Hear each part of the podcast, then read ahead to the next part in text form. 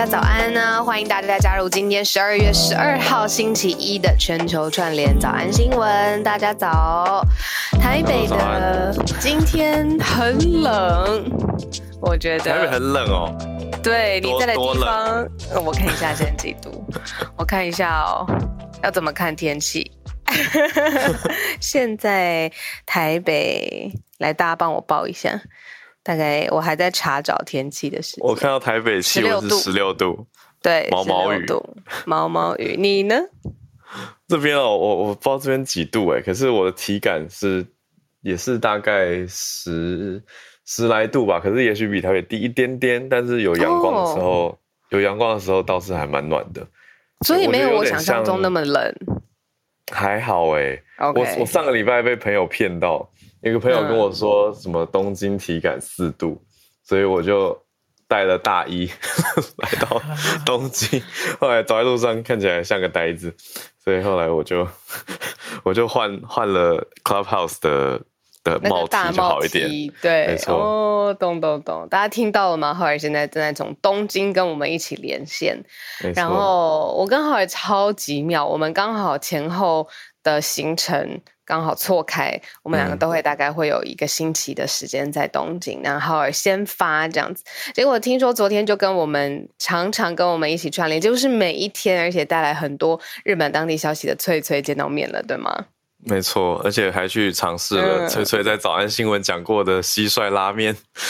就是不是只是因为翠翠讲到，而是因为在新闻当中有提到嘛？是因为翠翠提到了一个新闻事件，就是去年度吧，嗯、去年度的。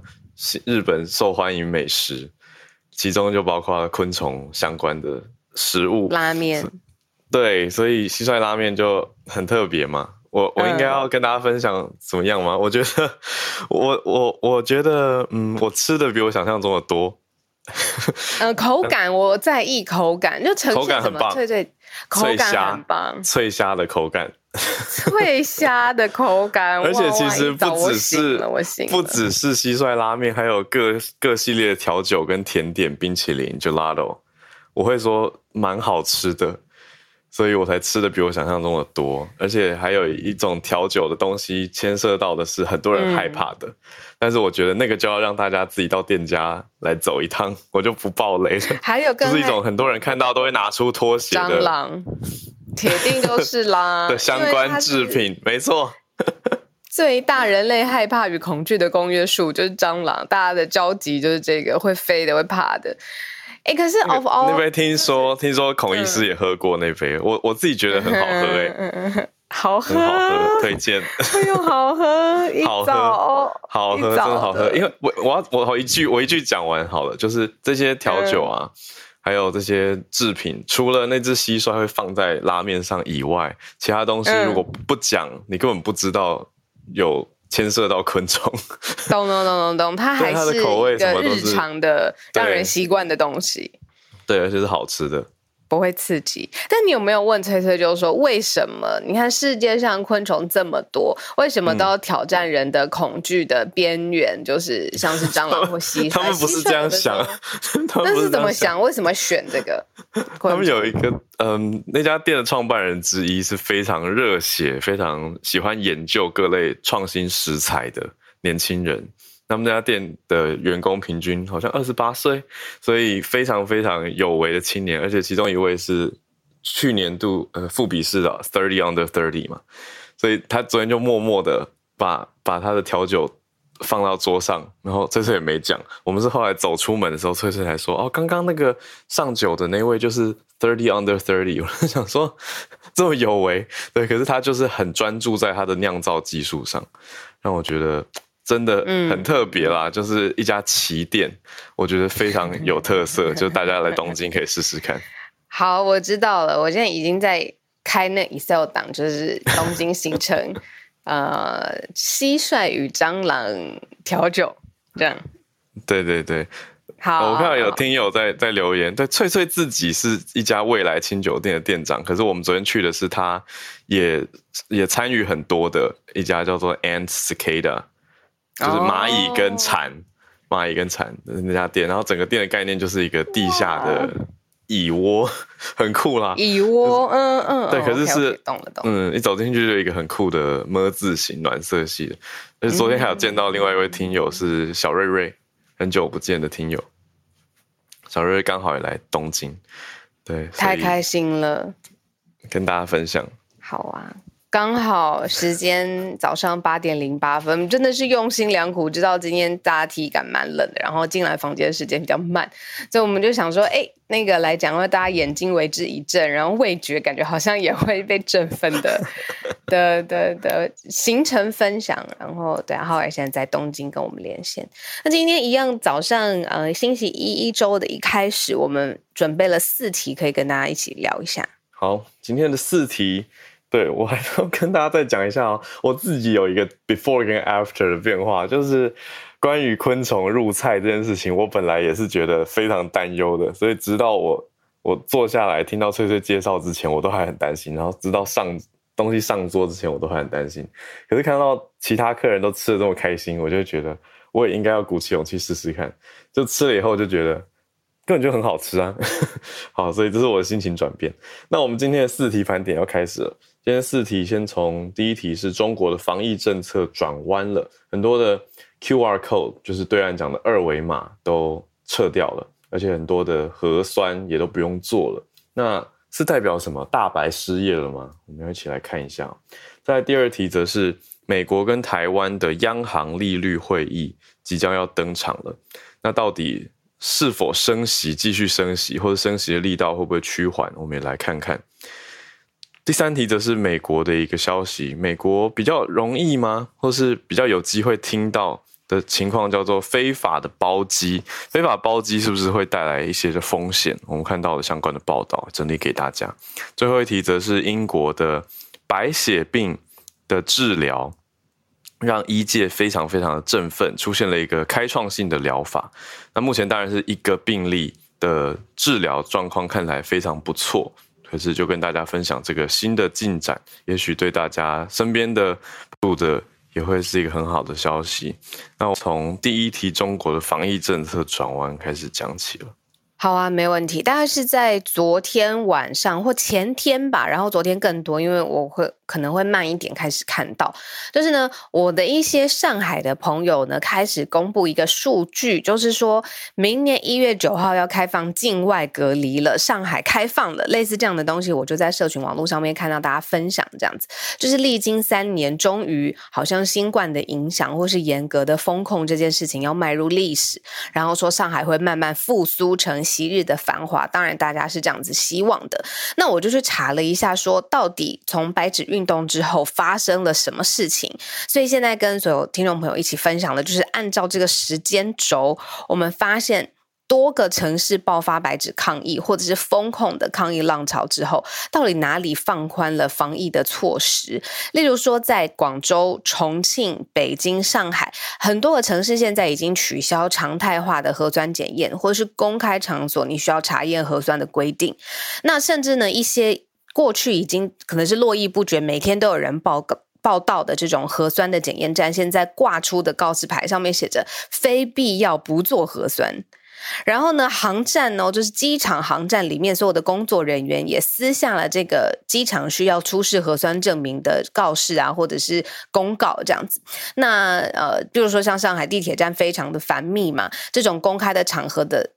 就场所码，就是我们说的这 QR code 的贴纸也被撤下来。那甚至呢，可以观察到有些主要的城市防疫站的检查站哦，就整个站起重机都开过来把它调走了。最主要的原因呢，是因为在十二月七号，就是没几天前，呃，不到一个礼拜之前，中国国务院呢发行了一个通知，有十项优化疫情防控的措施，叫做新十条。里面呢，就是不断的在放宽这个防疫政策。所以我们今天用转弯。这个字包括了，就是不按行政区去开展全员的核酸检测这件事情，不需要再继续努力了。然后呢，除了部分的特殊场所之外，其他公开的场所是不需要再查验核酸检测阴性的证明出示，你才有办法进去，或者是扫健康码。然后无症状感染者还有轻病者可以居家隔离。这些事情呢，其实都是呃，我觉得。呃，可能对于台湾来说，就是非常非常习以为常的一个逐步解封，而且很多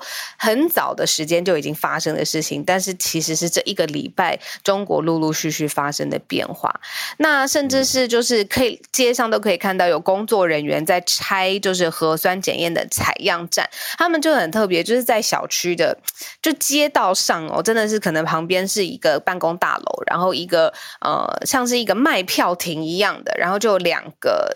呃圈圈就是你的手可以放进去的这种开口，嗯、然后他们上面就写着“新冠核酸采样点”，然后就可以看到有工作人员在把它拆除，然后甚至是呃，比如说高铁南京站，也有人拍到乘乘客呢会走过地上有一包又一包的垃圾，这些垃圾是什么呢？是医疗废料，就是可能之前在那里需要经过大量的核酸的检测，但是现在这些医疗器材全部都收起来，而且要准备丢掉了。然后结果就是这些垃圾还被就是民众也看到，然后就看到正在做这个方向。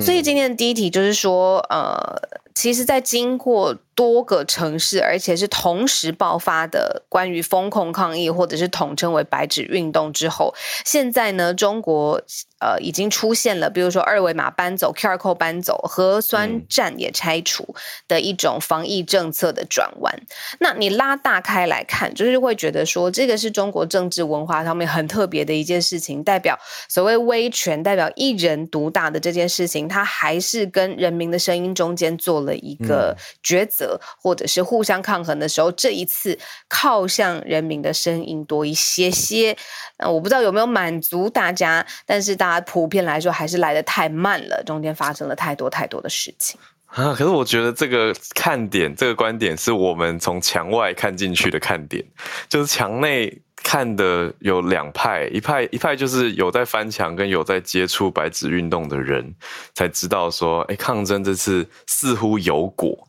但是还有很多很大一半人是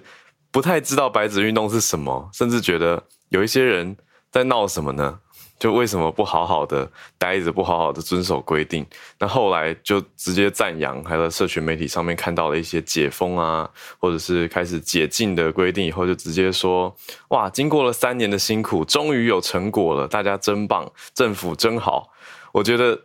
这两大派其实温差超级大的，那也是有一些听友反映给我们的，就可以。感觉出，哎，你看，就是资讯接收影响到你的认知落差，你会对一个政府有完全不同的观感。那我自己看到的延伸是，刚刚讲小路讲到这个防疫政策的转弯造成的结果是很多大白都失业了。那这并不是。网络搞笑图，我一开始其实甚至觉得是不是网络上有人在闹啊？我后来发现，从自由亚洲电台的 Twitter 直接就写出来说，中国大部分民众这几天是防疫政策松绑解脱了嘛？可是这些防疫人员，就是口语上俗称大白的人，他们失业，而且还要讨薪水。说大概推测，根据那篇 Twitter 的 po 文写到说，有超过一千万人。会失业叫做防疫产业有影响这么大吗？这个要再确认。可是根据自由亚洲电台这篇是到一千万人，那有一些大白就上街头举着布条，上面写着说要工资，还还指明哦说武汉甘麦医学检验所拖欠工资，法理难容，只要血汗钱，还说我们冒生命危险帮长丰街道做核酸，长丰街道为我们做主吧。就说要工作要吃饭等等，那要工作要吃饭的布条是出现在河河北的唐山。那这些消息上网之后，就有也是两派言论，一派是看笑话，而且有点像是，我觉得对于大白的那个心情是有点对立的，就觉得你们是为政府施行高压，而且之前的一些嘴脸可能让蛮多人不开心。当然，大白这么多人。他并不是一个单一的个体，可是呈现出的是一种对抗的，或是让很多人感到受压迫的形象，就会笑他们。但另外一派人则是说，还是要帮他们坚持权利啊，就是被欠薪水就是应该要讨回来，就觉得虽然他们可能是帮政府做事，但是也是被骗了等等等。所以这是案外案嘛，就是在政策解封之后转弯之后，这些工作人员何去何何从？当然不可能让政府在。继续保障他们的生计，可是那为什么有些人被拖欠薪水？嗯，这个也是蛮意外的一个延伸。嗯，理解。我很喜欢浩尔刚刚说，就是从墙内跟墙外看，其实会有不同的感觉，时间差或是政治习惯的反差。那我觉得可能就是这个资讯的传递，它有的时候可能也会碰到一堵墙就停下来了。所以还好，我们现在有这个场域，大家可以互相交流一下。那这个是第一题，我们跟大家聊一下，就是说在白纸运动之后，防疫政策的政策改变。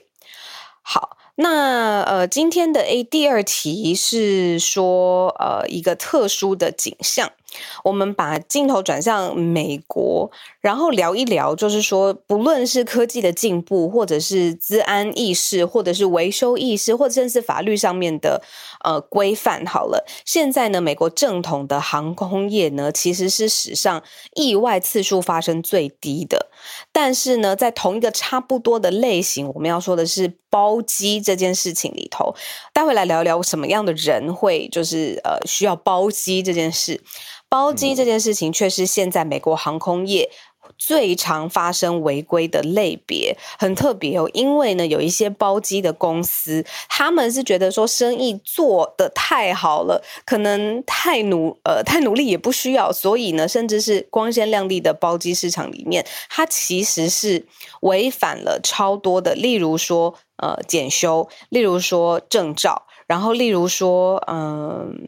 呃。呃比如说非法包机的这些问题，因为现在已经有一些手机应用程式可以是预定私人飞机。我们来聊一下，就是嗯，在美 国超乎我的世界。好，很多明星都做过这种私人飞机的问题，但是他就私人飞机的营运单位其实是违反了。呃，航空旅行的法律，例如说，呃，非常呃有音乐才华，然后同时演员作品也非常非常多的 Jamie Foxx，然后或者是一些好莱坞的制片人，甚至是球员、美国职棒大联盟的明星，还有就是反正就是 high profile 商界人士，他有的时候会需要去包机嘛，然后让自己的一些朋友或者是商务的旅行做得更好。但是出现什么事情呢？就发现说越来越多的意外发生的时候，你回头去检讨，才发现说这个包。机的市场非常的黑暗，它有的时候导致了致命的空难，有的时候呢也耗费了执法的资源。说在过去，光是因为它没有经过合规的检验或检修，或者是透过一定的证照，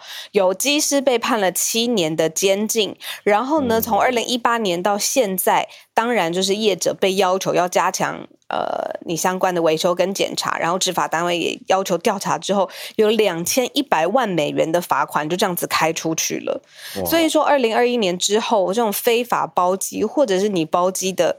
这个呃对方的这个提供包机服务的这个商人，他其实是美国航空业的一个大黑洞。嗯，那如果现在他的那个规则到底是怎么样呢？说如果乘客支付的费用呢是高于航班成本的一半。那营运商呢，就必须要获得 FAA，就是相关的飞行的这个法律上面的航空承运人的认证。大部分的人都是没有这个认证的。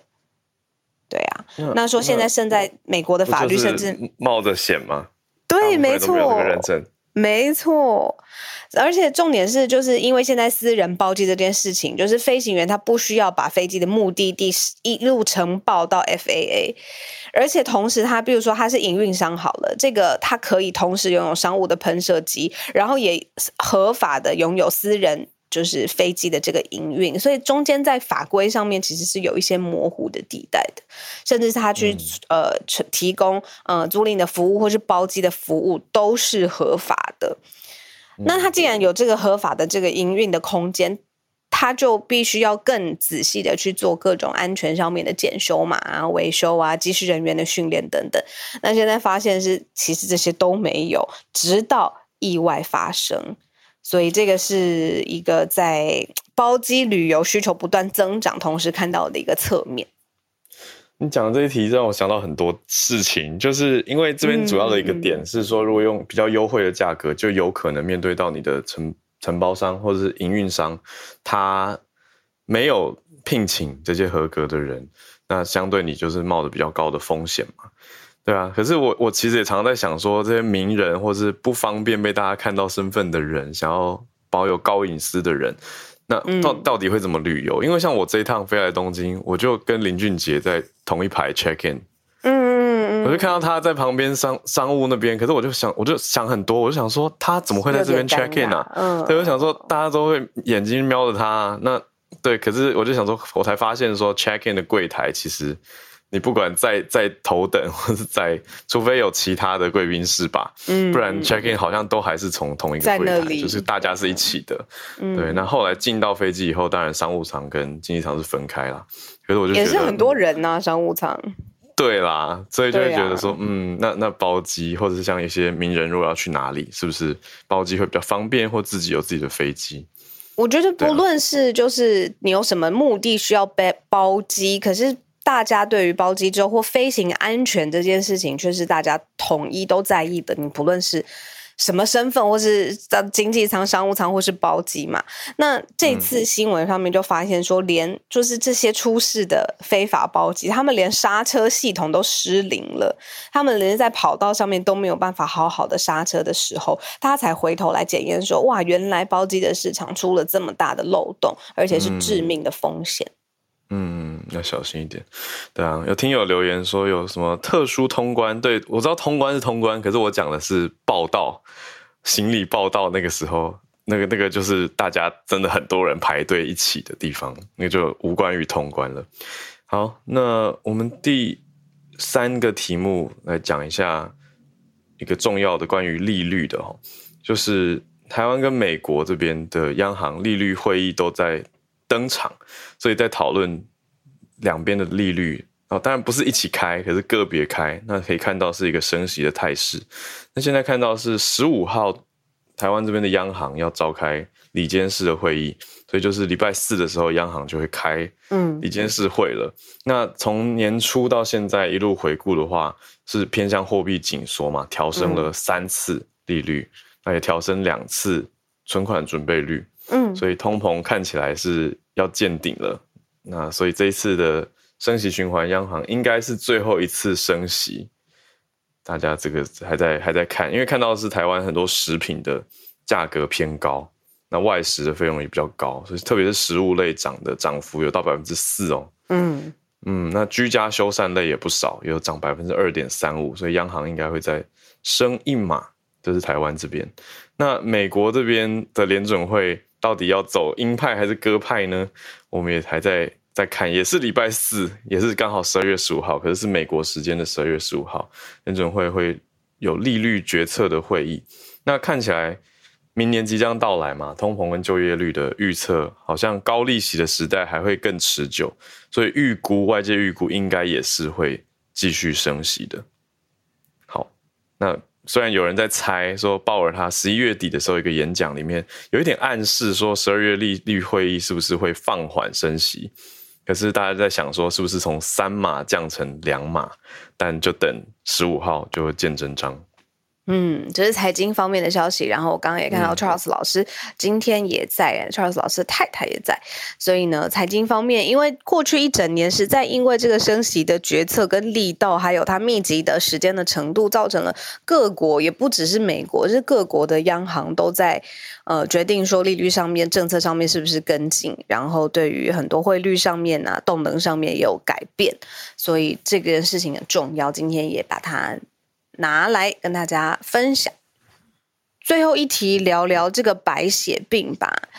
嗯，白血病它最主要其实就理解说是人里面的人体里头的造血的系统，还有包括了骨髓发生了。病变，而且它是癌症的病变。然后它的白血呃，所以白血球它失去了正常血球细胞的分化，然后它通常就会大量快速的老化跟死亡。那所以它通常会造成的事情是，比如说人的淋巴结会肿大啦，然后还有血癌细胞在骨髓里面大量的增生。然后你去，如果你去轻轻敲，如果是急性淋巴细胞性的白血病，你是轻轻敲它的胸骨，因为那里面有非常非常多相关的淋巴结，然后就会引起非非常剧烈的疼痛，然后你会常常呕吐、头痛、牙龈出血、牙龈肿胀都是非常常见的。那在过去就是非常辛苦，因为找不到根治的方法这样子。但是现在在英国有出现一件特别的开创性的治疗法，然后让一个少女的白血病治愈了。在这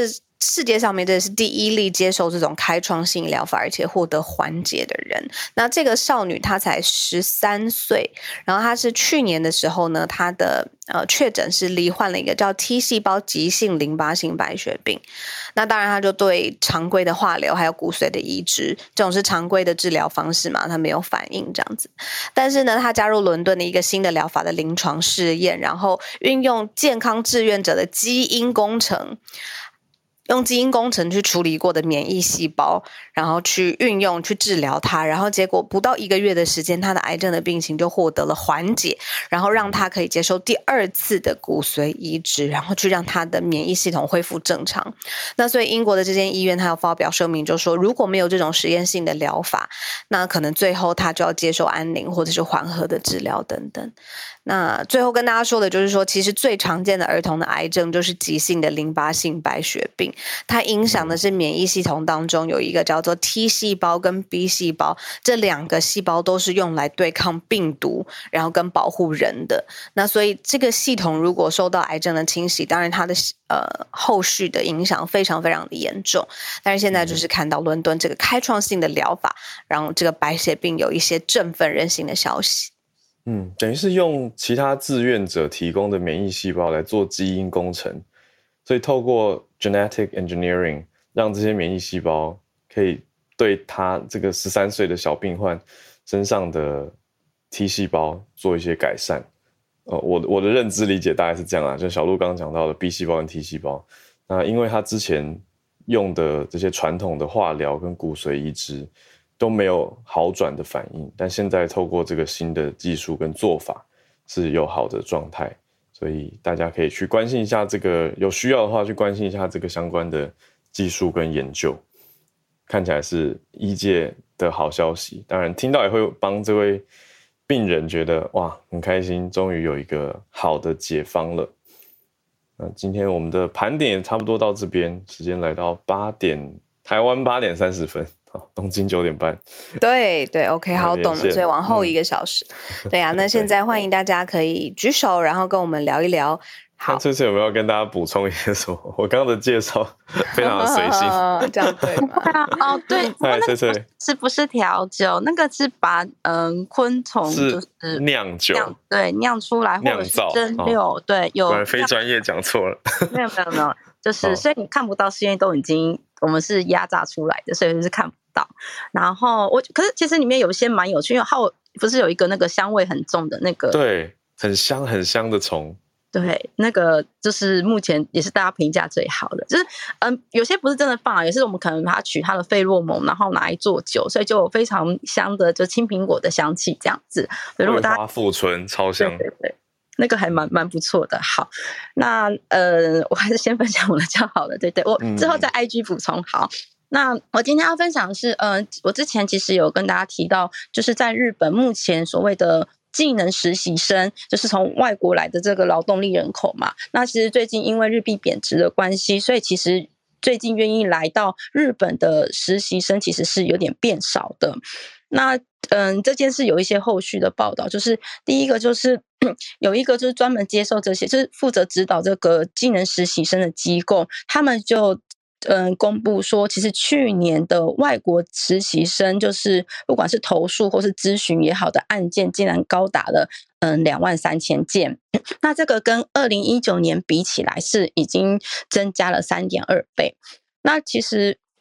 为什么会投诉或是咨询的原因？嗯，但第一个就是可能就是在管理上面，就是跟日本之间的关系上面出了问题。那也有可能呢，是因为呃薪水他们可能没有获得就是正当的薪水。那还有一些原因，可能是因为工时过长。那还有一些可能是说他们可能决定要中途离职，想要回去越南了。那为什么要回去越南的话，就是像我之前说过的，第一个就是因为日币贬值的关系，所以其实他们实际上能在日本赚到的钱已经不比之前的要多。那还有一个原因是因为劳动时间真的是太长。因为其实虽然说实习生制度，我们在日本的名义应该说是本来的意思是希望说我们可以帮忙一些就是所谓的发展中的国家培育一些人才。可是实际上到了日本，他们却变成了很廉价的劳动力，然后工作时间也是非常的长，那甚至也是有受到一些欺负霸凌的事件，所以其实他们就接到很多这样的投诉。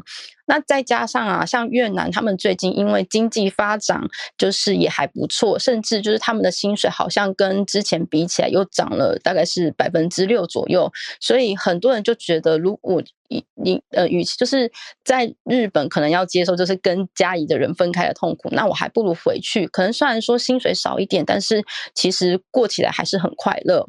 那甚至就是最近这一些实习生啊，就是在越南的时候，他们已经不选日本，最近越来越多人他们会选择台湾。那当然原因很简单，就是因为台湾相对距离比较近。那另外就是说，我们机票啊，或者是相关的手续费用，日本跟台湾比起来还是。台湾会相对的比较低廉。好，那还有一个就是这这一次他们还有报道，就是其实在上个月在爱媛县，就是产那个橘子很有名的一个县，他们甚至积欠的这些实习生十一位高达两千七百万日币的薪水都还没有支付，而且甚至他们的劳动时间就是过于。就是太长这样子，那这些事情呢，也会一定会传回去越南那边，所以其实会更会越来越影响这一些所谓的实习生会来日本工作的机会。好，以上就是我的分享，谢谢，谢谢翠翠。谢谢 我看我们很多听友都已经对翠翠的声音，然后呃分享的风格都非常非常习惯了，然后有的时候也会期待翠翠又带来什么样新的消息。我真的是很喜欢这种呃大家自己也会互相串联的感觉。嗯，而且他关注的常常是就是日本社会的一些现象跟趋势。那像刚刚讲的这个，也不只是日本的影响，对不对？还讲到越南跟台湾其实也有关联，有关联，牵涉到劳工的市场选择意愿。嗯嗯嗯嗯。那我们继续来连线，对，也是社会关联非常明显的老师都关注经济的 Charles 老师。不过老师今天看好像是一个时事嘛，老师早。对啊，募资平台。Hello，早安，小鲁早安。对啊，我先呃回应一下你们刚才讲升息，嗯、就是对、呃、美国联准会其实这个接下来礼拜二、礼拜三就是十二月份的这个利率会议。那啊、在十二月礼拜二早上有呃有十一月的这个啊 CP 消费者物价指数会公布，所以说这个他们开开会当天早上，如果说这个数字是一个开出来，如果说是比十月还要再低的话，就很很有可能就是鲍尔就是会决定升息两码，几乎是底定了。因为目前看起来这个涨幅就是呃这个生产者物价指数啊、消费者物价指数各方面看起来都是下啊、呃、往下降的情况。那至于台湾的话，就是也是有可能，就像你们说的，就是开始放缓脚步。那台湾目前就是最高，我记得今年我在台湾的时候，我们六月的时候那时候买算算是最高的，那通膨是大概三点六。那十一月份台湾的通膨是二点四，所以说已经看明显的明明显放缓。那当然是有些项目还是很高了，像是外食啊是百将近百分之六，那食物类是百分之四左右。不过台湾的这个降息通常是这个是关谷先呃，就是八大行库先率先降息，这个带领民股降民股银行降息，就是跟美国的这个步骤有点稍稍的不一样，所以就是稍微跟大家补充一下。不过就是呃，应该是往就是开始放缓的这个这个迹象，应该都是蛮明显的。对，对。那我今天就是要分享一个就是比较有趣的事情，就是说是这个募资平台，就是帮你付奶粉钱，就是说帮你付一些这个、嗯、呃这个基本的一些生活开销。最近大家就是台湾在聊的，就是一个呃理科太太这个智商笔记，这个在哇，真的是这题对学习平台募资的消息。那我想台湾就是一般对这种募资平台应该蛮熟悉的，就是说大部分就是一些像商品啊、产品啊，或是一些艺术艺术创作，就是说你你有一个好的 idea，可是你需要这个、嗯、需要这个募资，你的钱你需要金主这样子，那就透过这个募资平台。嗯嗯嗯，那美国当然也是很多，就是 crowd，就是这个资募资叫做 crowdfunding，就是群众集资的。意思，那不过现在又解锁一个新的功能，就是一个算是一个慈善捐助吧。那其实就是啊，到像刚才的大家讲到说通膨开始降温，不过现在即使这个即使降下，还是还蛮还是蛮高的嘛，对，还是很高，所以对很多消费者来讲还是很辛苦。所以说他们现在很多消费者就是从用这个 crowdfunding 的这个这个平台，用这个募资平台开始说，哎，我需要这个我有这个这个加油费，我需要五百块。或者说我的奶粉，我的这个配方，这个我我的小孩需要配方奶，需要奶粉，然后我需要两百块，然后或者我房租付不出来，我需要两千块，怎么样？就是这种比较小额的，就是放在上面，哎，这个发现说，哎，还蛮多人就是愿意捐赠的。那美国有一个很大的就是捐嘛，对不对？对，不会拿到什么东西回来这样。呃，不会，他们就是基基本上就是当成一个这个慈善捐助的一个平台这样子。嗯、那美国一个很大的这个平台就是 GoFundMe，就是这个他们的募资平台是蛮大的。他们说去年就是呃，今年一年就是看到。这个有汽油费得到需要得到帮助有百增加百分之六十，嗯、那这个 formula 就是配方奶的项目增加了百分之一百一十，哇，grocery 就是杂杂货，这个这方面需要增加百分之十，那这些。基本需要的这些项目全部加起来，大概这个募资平台募集大概八千万美金，拿来帮助不同的民众的基本需要，嗯、所以说应该也算是蛮暖心的故事吧。因为很多时候民众在，如果说在尤其到年底你在捐赠的时候，有些有些人就是觉得说，哎，我如果捐给一些大的机构的话，我不知道它里面的运作怎么样，我不知道是不是真的能够帮助给这个家庭。那如果说是用透过这个集资平台的话，我就直接给这个家庭，那我就是反正呃，就是就是也是一个直接。帮助的一个方式吧，对，就觉得这个新闻蛮有趣的，跟大家分享一下。谢谢 Charles 老师，就是山不转路转的意思啦，应该是对我来讲，就是当然上面以前我记得 GoFundMe 的产品的性质没有那么那么重，它可能就是可以把它想象成是一个许愿池。但是如果是一个对 Kickstarter，他是生病，对，他就他就上 GoFundMe 募自己的医药费。嗯嗯嗯，就是像是大众许愿池，然后其实就是看你也可以选择不要，也可以选择要去资助。你觉得诶，可能他的故事，或者是对你来说特别有共鸣，或者你特别想要伸出援手的对象。那刚刚讲到的，比如说另外的 Kickstarter，或者是其他产品型的募资平台就不太一样，嗯、就是你是为了一个可能还没有大量量产，甚至产品都还没有看到的商品理念，你先去支持它。但 in return，你会是第一批拿到这个产品的用户。等等，嗯，那 GoFundMe 现在就是上面的奶粉钱、杂货，还有日常生活的这些支出，所有的费用，现在可以在上面募。那这也是一个新的特别的文化现象。我觉得是文化现象没错，因为你看，如果在台湾，如果身边有朋友开了一个募资，然后说我们家需要奶粉钱，我我觉得怎么说，就是两边的文化好像不太一样。我们这边如果看到朋友这样，好像会有一点担心。你懂我意思吗？就是我懂，我懂。你需要帮忙吗？就是还要用这个方式昭告天下，好像会有一点不是那么正面。哦，可是关于就是说，嗯、呃，因为我我忽然想到另外一件事情，就是可能也是看人，他们对于。这个阶段需要金钱资助这件事情，并不是那么的害羞或陌生。嗯、我们昨天才在看一个，就是呃新创公司，然后最后全球拓展的的一个纪录片，然后类型片这样子。然后也是看到他们大胆的跟投资人，或者是呃可能是有钱有权的 family office，就是说我就是现在需要这个费用，因为我以后可以。嗯，有更好的支出，更好的成绩，更好的呃，帮你的财务达到更好的回报，这样子，就是这种他们的心态是觉得我现在就是需要，那我也大方讲出来，没什么了不起的，这样。嗯嗯嗯，对，我觉得是心态也是一个面向。就是对，像呃，我觉得就是像很多时候，就是说像，我就觉得的确觉得是文化的不同。那像比如说很多时候我们在看，在美国，比如说路边上路呃路边上可能有些流浪汉啊，他们要钱啊，那。可能有些时候就会你觉得说他到底是不是真的，或者说是不是一个啊，是不是真的有这样的需要？会觉得说你钱给他，他到底会不会拿去呃买他真正基本需要的用品？那这个就是呃有些人的心态就觉得说哦，反正就是给他嘛，就是反正我有手边有多的零钱，然后反正就帮助他。那这个透过这个集资平台，就是说你可以看到他他还花了这个 effort 去写出他的故事，然后写出他的需要。那一般来讲，就是说，呃，反正就是就是，而且你就是捐的这个数量不定嘛，你就可以捐个五块十块，也都算是算是帮助他们呀。这个就是一个，我觉得蛮蛮不一样。我觉得台湾可能就是比较多，大家比较相信，倾向相信一些比较机构，或者说有一个这个审核机制的一个一个一个呃，这些这些就是官方啊，或是非官方的一些民间机构吧。嗯，对，不一样的做法啦，就是大家。普遍都是觉得，哎，心有余力会想要帮忙。可是你比较信任谁，你愿意把钱给谁？你觉得这个金钱流向是比较有帮助的，这个大家就自有自的判断。那我们谢谢 Charles 老师今天带来这个分享，GoFundMe，还有募资的相关讨论。有时候觉得，嗯，敢要好像就可以得到。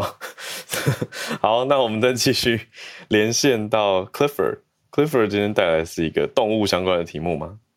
对，呃，刚才讲到的 Go 方面，其实我们我之前有朋友的家里里面的猫有那种罕见疾病，本来也想要利用那个平台来去做募资，嗯、不过后来发现还是照顾不得来，所以就是有寻求医疗资源这样子，那就没有去那个平台。不过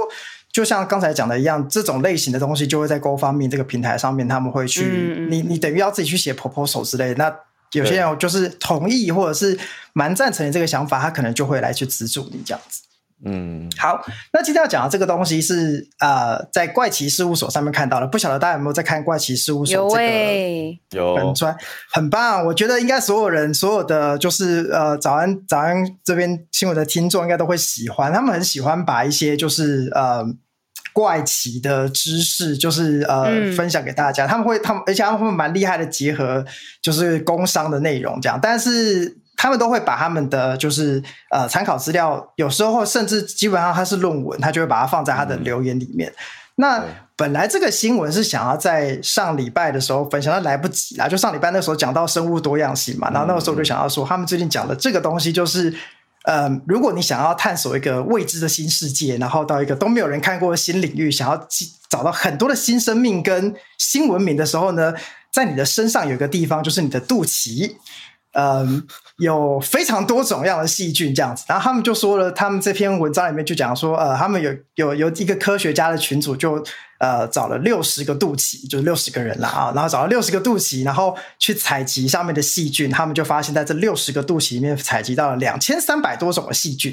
那有一千五百种是非常稀有的特定种这样，然后有一些只存在于冰河或者火山口。然后有一些只甚至存在日本的土壤，可是这个苦主并没有去过日本，这样，所以嗯，对，所以就说呃，这个东西在讲说，主要原因就是因为你的肚脐其实本来就不容易清理，大家可以想一下你。上一次真的很认真的去清洁你的肚脐是什么时候？这样，那所以因为很难清理的关系，所以这些你知道肚脐这个皱褶嘛，所以它就会堆积很多的成年的老垢，然后形成一个有点半封闭的空间，所以它就孕育了很多的微生物，那就有一点像是变成一个迷你的生态系。所以说，呃，为什么会想要跟上礼拜的主题结合呢？就是如果你想要寻找一个生物多样性最多的地方，在近在咫尺，就在你的肚脐里面这样，但就是。大家也不用太紧张，就是说，虽然肚脐的细菌呃好像听起来很多，但是之所以你会这么没有存在感，就是因为它通常都已经跟你和平共处，然后不太会有真的会危害到你身体的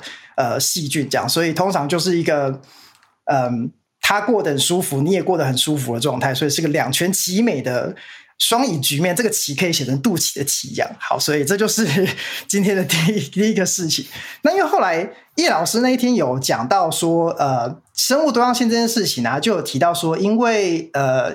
也有一点像是说，这种这种文章在呃写论文的时候，有时候不被青睐嘛，他可能找不到方底然后或者是呃，他不太有办法发表在比较好的期刊上面，所以大家就会不太想对这种方面去研究。那类似的事情其实会发生在动物身上，也有一样的情况。另外一篇他们在写的时候就讲到说，他们把澳洲呃他们在澳洲那边有对做动物研究的人，他们把它分类成呃，他们他们去想想要去看一下说，在做研究的论文上面说，呃，对不同的种类的动物的研究的数量有多少？那做这个研究的人，他就把澳洲的几三百多种的动物分成呃陆生的哺乳动物，他们把它分成三类，好的。坏的跟丑的，那这个分类其实是致敬，就是呃西部电影的黄昏山镖客这样子。然后总之他们就说好的，就比方说像澳洲的呃鸭尾兽啊、鸭嘴兽，或者像无尾熊这种的吉祥物类型。那坏的就像是诶猫算是坏的，对，猫在他们归类里面是因为会危害生态，所以算是一个入侵种这样。然后以及丑的，就是比方说蝙蝠啊，或是一些啮齿类不太讨喜的东西。然后他们就发现说，在这些原学术论文呃研究当中，在澳洲里面呢，对这些好的动物的研究论文其实占了最多。那其次是针对坏动物的影响跟防治的策略。那剩下那些丑的的呃研究呢，只占了总研究里面的然后，嗯，所以就是不但是在就是呃动画界里面呢、啊，大家会说呃可爱才是正义这样的，呃，其实在动物研究的领域里面也是这么一回事。这样，好，那今天的分享就到这边，嗯、谢谢 Clifford，谢谢 Clifford，很怪、啊，太可爱了，对，肚脐，但不敢细想这样子，对。好，那我们继续来转换一下心情。对对呀，继续。美国这边连线到朱小汉，朱小汉关注的是路透社看到了一个四方会谈。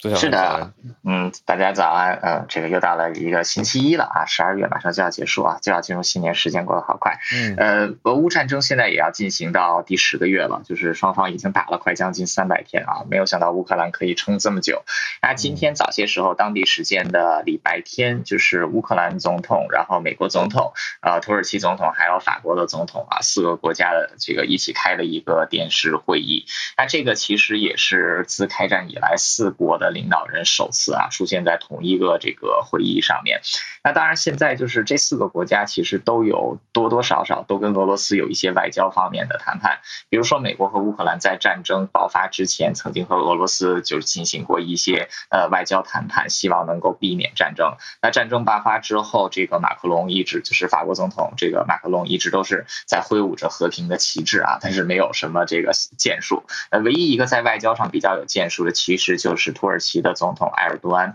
呃，埃尔多安一方面是在早些时候就是通过联合国的这个斡旋，呃，取得了这个保护乌克兰谷物出口的一个这个协议。呃，另外现在西方就是因为土耳其也是北约国家嘛，就是北约现在和俄罗斯唯一的一条这个沟通上面的连线，其实就是通过土耳其，所以现在土耳其也算是一个就是中间人的位置。但是很有意思的一点就是，随着时间，就是随着战争越来越进行，现在已经没有什么人要和普京谈判，反而是大家开始自己一起谈，因为跟普京谈判没有什么用。就是之前开放了多次，这个多次开放人道走廊，然后俄罗斯毁约，那开放了这个就是谷物出口，然后紧接着这个俄罗斯就炸了这个就攻击乌克兰的港口，所以它根本就不是一个就是有信誉的国家嘛。呃，所以现在这个路透社他用的这个的词也很有意思，就是 diplomatic flurry。那 flurry 翻译成中文的话，就像是这种非常小的波澜的意思，呃，意思就是通过外交手段解解决。这样的战争，那现在来看的话，还是比较渺茫的，因为呃，俄罗斯在战场上得不到的东西，在外交也不可能得到。同样的，就是乌克兰这边也不会这个放弃抵抗，因为他现在在战场之上的优势是越来越明显的。呃，所以刚才这 Clifford 提到这个。就是怪奇事物啊！我觉得俄罗斯也是很怪奇事物，因为《孙子兵法》里都说过，这个上兵伐谋，次兵伐交，其次伐兵，其下攻城。就是你要战胜一个敌人，最好就是就一开始就用智谋，然后如果智谋搞不定的话，就用外交；外交搞不定的话，就去打他。如果这个打不过对方的话，就尽量占领人家的土地。结果这个俄罗斯完全是反过来的，先是占领人家土地，然后这个打不过人家，就想要这个外交。接下来不知道要要怎样，所以这个逻辑完全是转过来的，还真是非常的。怪奇，呃，也希望这个啊，就是这个战争结束之后，能够好好研究一下这个普丁的大脑，不知道是跟这个呃身体的哪个部位连接的，嗯，非常的神奇。好的，就是这样，谢谢。哎，对，谢谢朱小汉。不过我们看看到这个已经在举行了嘛，就是乌克兰、美国、土耳其跟法国要做一个四方的会谈。好，来知道，谢谢朱小汉补充，让大家更清楚土耳其在这中间的角色跟位置，还有它跟北约的关系。那我们再继续连线到，好久没听到你声音，一粒百忧解，文成老师，早安，小路长，二，嗯，好，对，因为最近我自从那个十月中的时候确诊。然后有一段好长的时间，觉得自己早上的声音都怪怪的，对，所以因为我看到还蛮多朋友会跟我说，哎，你早上那个鼻音特别重的时候，在全球串联早安新闻，再加上杂音，实在是让我有点受不了，然后就决定暂时休息一下。对，那今天带来这个消息，可能也是大家最近会关心的特别热的呃世足赛。然后因为我看大森又不在，所以我想今天来分享一下。那世足赛礼拜六晚上的时候呢，台湾时间。我们其实是在凌晨的时候看这场比赛的，就是十一点到一点，呃，葡萄牙对上摩洛哥。然后为什么会特别关注这场比赛？是因为大家应该多多少少有一个默契，知道这可能是 C 罗的最后一届。然后 C 罗对我们这一代人来说，算是一个还蛮呃蛮大的球星吧。在在我心目当中，就从二零一四年、二零一零年开始，然后看着他踢球，然后到今年。所以就觉得这场比赛必看不可。然后摩洛哥在这场比赛当中有一点小爆冷门哦，因为摩洛哥是呃世界杯有史以来第一支非洲晋级的球队，那也是第二支穆斯林世界晋级呃四强的球队。上一支是土耳其，这样刚好也是刚刚朱小汉讲到土耳其。然后摩洛哥这场比赛其实很好玩，他们在赛前练习的时候，因为这两个国家的国旗啊都是红色配绿色，所以他们的练习衣几乎长得一模一样，就是看不出来他们到底谁是谁。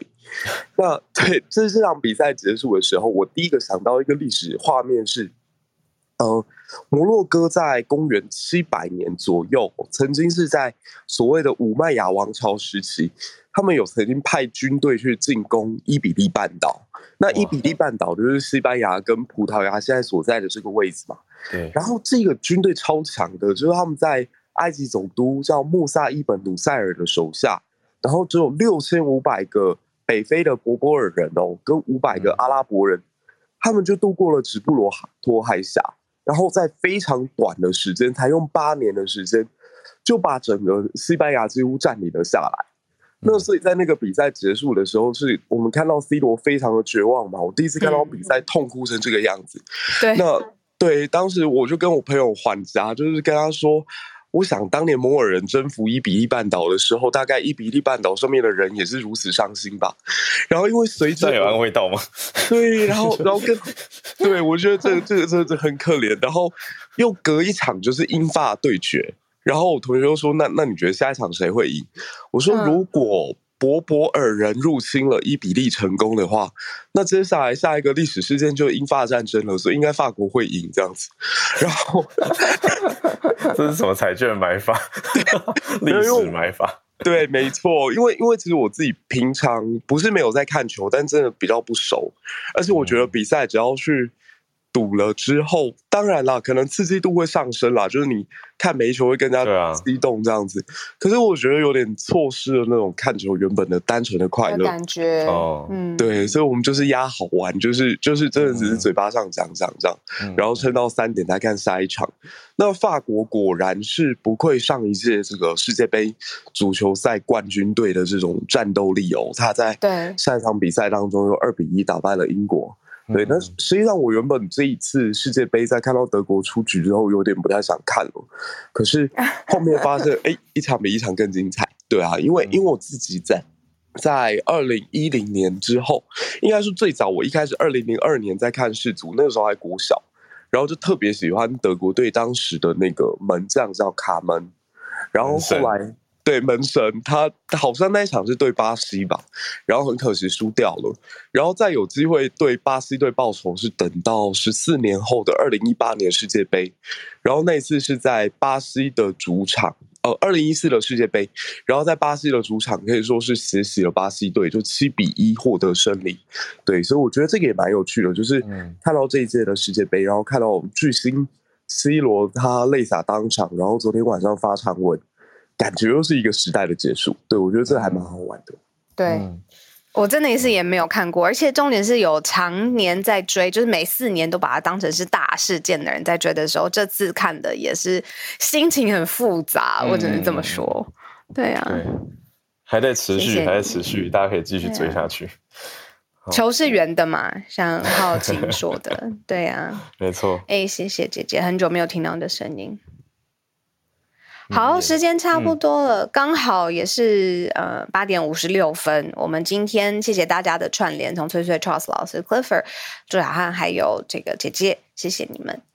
那今天我们就到这边先告一段落，明天同一时间我们继续来串联。然后因为这一周我知道台北好像六星期六这一天会迎来就是这一周以来最冷最冷的时候。那我在猜大家也慢慢陆陆续续出门的时候会有感觉，所以提醒大家出门的时候多多注意一下温差的变化，然后小心不要着凉啦。好，所以我的大衣回台湾的时候可以派上用场，非常可以用得上用场。